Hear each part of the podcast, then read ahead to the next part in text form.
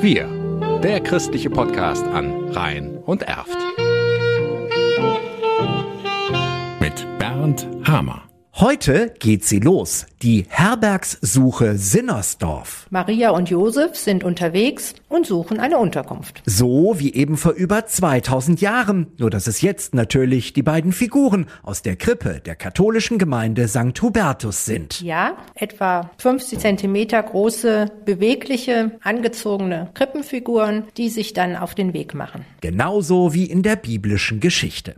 Was die Herbergssuche genau ist, hat Maria Bodelski aus dem Pfarrgemeinderat erklärt, die seit dem Start der Aktion mit dafür sorgt, dass die heilige Familie in Sinnersdorf auch wirklich jede Nacht eine andere Unterkunft findet. Genau, es ist ein positives Erlebnis für die beiden. Seit fast 20 Jahren findet die Sinnersdorfer Herbergsuche schon statt und zwar ganz bewusst als ökumenische Aktion. Dass immer eine katholische und eine evangelische Familie sich abwechseln und den beiden einen Tag, eine Nacht ihr Haus zur Verfügung stellen. Auf katholischer Seite ist das zum Beispiel die Familie Mainz. Weil es schön ist für die Kinder, jemanden da zu haben und ein bisschen Verantwortung zu übernehmen und zu sehen, dass man auch Fremden die Tür öffnen kann. So die dreifache Mutter Sonja Mainz. Fremd ist in diesem Fall oft die Familie, die vorher Maria und Josef Herberge gegeben hat und die dann mit den beiden vor der Tür steht. Dann nimmt man die in Empfang und wer mag, dann sitzt man noch zusammen, tauscht sich aus und beim nächsten Mal, wenn man sich in Sinnersdorf sieht, kann man sich grüßen und ja,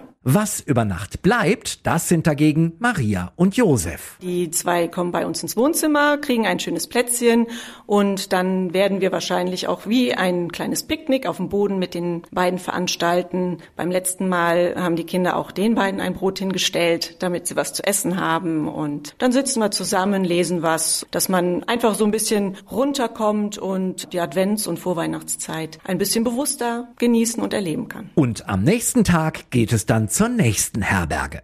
Mehr zur Herbergsuche Sinnersdorf gibt es im Netz auf am-stommelerbusch.info. Wir, der christliche Podcast an Rhein und Erft.